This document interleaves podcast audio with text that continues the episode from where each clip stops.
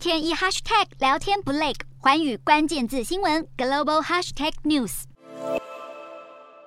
画面中能看到，巨星是美国众议院议长佩洛西的车队陆续开进了新加坡总统府。根据航班追踪资讯，裴洛西在台湾时间一号清晨四点多抵达了新加坡，揭开他亚洲行的序幕。裴洛西从一号到二号访问新国，期间将与总理李显龙以及多位内阁成员会面。裴洛西也预定在一号下午出席新加坡美国商会活动。在抵达新加坡前，裴洛西三十一号晚间在关岛稍作停留，当地议员也献上了花环和模型礼物表示欢迎。裴洛西办公室在三十一号公布亚洲行程，他率领五位民主党众议员在访问新加坡后，预计转往邻国马来西亚，接着还要前往日本以及南韩。南韩国会议长金正标已经在一号证实，会在四号上午与佩洛西会面，针对印太地区的经济安全和气候危机等议题进行大约五十分钟的会谈。不过，观察佩洛西官方公布行程，却没有看见台湾。即便台湾不在公布行程上，不少外界评论依旧认为佩洛西确实有访台计划。譬如法国国际广播电台报道，佩洛西预计在四号降落台北。华盛顿邮报专栏甚至表示，佩洛西最快可能在二号晚间或是三号上午就会抵达台湾。其实，台湾议题向来高度敏感，过去也有不少访台议员选择在抵达前一天，甚至是当天才公布行程。